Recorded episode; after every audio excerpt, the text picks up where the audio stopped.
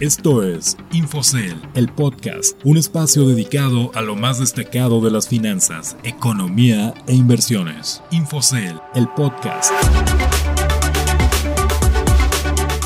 Hola, ¿qué tal? Los saludo con gusto, soy Ricardo Legorreta y les doy la bienvenida a Infocel Podcast, un espacio dedicado a las noticias de economía y finanzas más destacadas de la semana, así como consejos de inversión. Iniciamos el capítulo de este viernes 31 de julio con la siguiente frase. Todos los negocios necesitan ser jóvenes siempre. ¿Y quién creen que la dijo? Pues nada más y nada menos que Jeff Bezos, fundador y director ejecutivo de Amazon, quien ha dado mucho de qué hablar y más por el crecimiento sostenido que ha tenido su empresa durante esta pandemia, obteniendo ganancias increíbles. Y ahora, ¿qué les parece si vamos con un resumen de las noticias más destacadas en los últimos días? Economía, finanzas y mercados. Aunque parecían invencibles, no lo fueron. La fuerte demanda que vivieron las cadenas de supermercados al inicio de la pandemia por algunas compras de pánico se esfumó tan rápido como llegó. Reflejo de ello es que las ventas de verano, siempre muy esperadas por esos establecimientos y una de las temporadas más importantes para los autoservicios, no llegaron como se esperaba, siendo incluso pobres cuando se comparan con las de años anteriores. Lo común era ver los carritos del súper repletos de promociones 3x2, pero con la pandemia los consumidores se abastecieron al inicio de la contingencia sanitaria y ahora se resguardan en sus casas para evitar contagiarse, además de que se mantienen cautelosos en su consumo ante un panorama económico gris y con fuerte desempleo. Organización Soriana y La Comer, por ejemplo, las dos cadenas de supermercados más agresivas con las campañas de verano Julio Regalado y Temporada Naranja, reportaron menores niveles de ventas durante el arranque de sus programas de promociones en junio.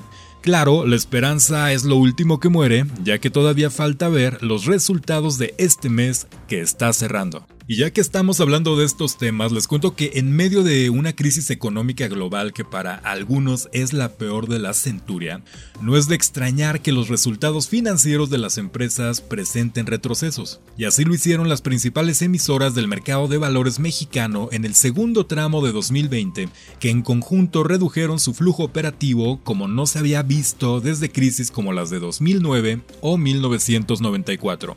Pero las estimaciones ya anticipaban el escenario y de hecho se pasaron, ya que el agregado de las 35 firmas más importantes rebasó las expectativas con el mayor margen en más de 18 trimestres. Continuando con las malas noticias, desafortunadamente, la economía de México sucumbió en el segundo trimestre del año como muchos anticiparon, al registrar una caída anualizada de 53.1% en cifras ajustadas por estacionalidad contra el primer trimestre del año. Esto debido obviamente al freno de actividades que ordenaron las autoridades gubernamentales para mitigar la propagación de COVID-19.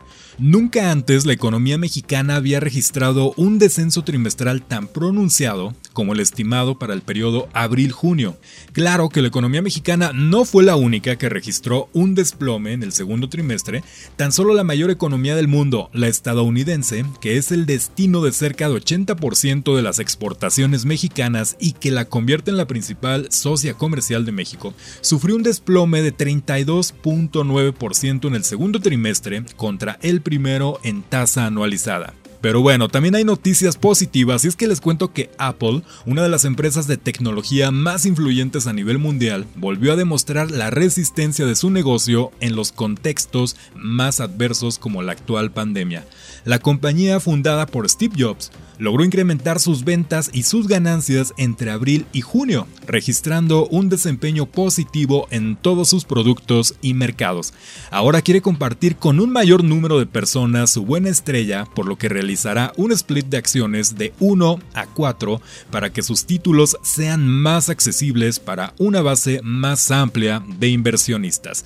Les recuerdo que esta información la pueden consultar directamente en la terminal de Infocel y en sentidocomún.com mx Consejos de inversión. Antes de despedir el capítulo de esta semana, queremos compartirles una forma muy sencilla para invertir en CETES. Si ese tipo de instrumento llama tu atención, existe una forma directa para que lo hagas. Se trata justamente de la plataforma gratuita CETES Directo, con la cual pues tienes acceso a los títulos y las tasas emitidas por Banco de México. Lo único que necesitas es ser mayor de 18 años, encontrarte en México y ser titular de una cuenta bancaria desde donde tus transferencias.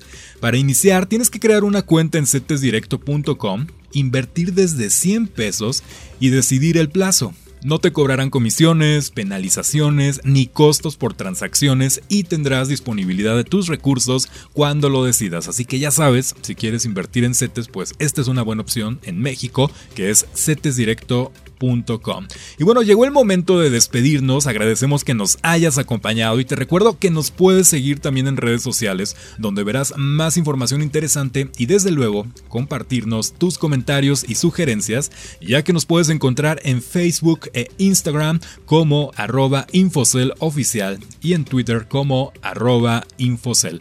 Los espero el próximo viernes con la información más destacada de economía, finanzas e inversiones. Soy Ricardo Legorreta y a nombre de todos los InfoSellers les deseo un excelente fin de semana. Que estén muy bien. Esto fue InfoSell Podcast. InfoSell, el podcast, un espacio dedicado a lo más destacado de las finanzas, economía e inversiones. InfoSell, el podcast.